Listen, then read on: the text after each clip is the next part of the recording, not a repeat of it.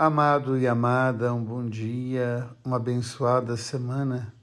Semana que nós começamos com o profeta Isaías e o seu sonho, um novo céu e uma nova terra.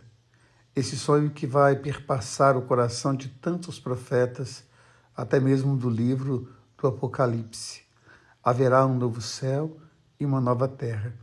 O Apocalipse vai dizer que nesse novo céu e nessa nova terra não haverá templo, porque Deus será o seu templo.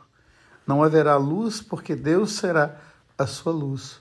Ou seja, o novo céu e a nova terra é marcado por essa presença de Deus em tudo e em todos. Assim que possamos alargar sempre o nosso coração na direção desse Deus que é amor.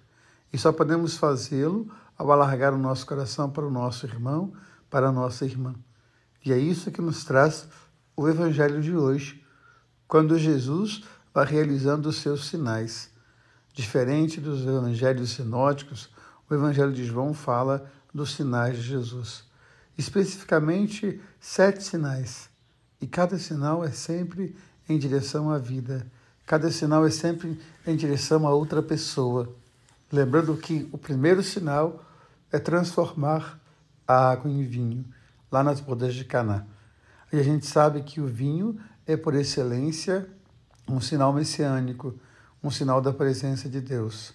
Ou seja, todos os sinais de Jesus são realizados para que nós possamos sentir Deus em cada coisa, Deus presente em nós. Por isso ele se revela nas bodas de Caná como o vinho novo de Deus.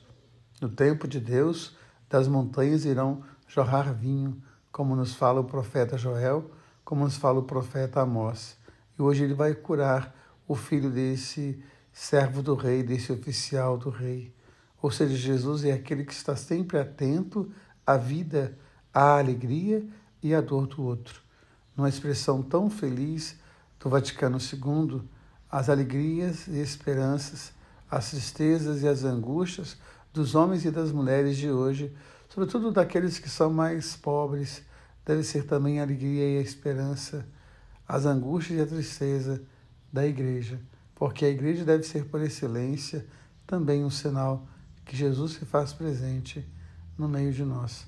Você é a igreja. Como nos falou tão bonito ontem o apóstolo Paulo, você é o embaixador de Cristo.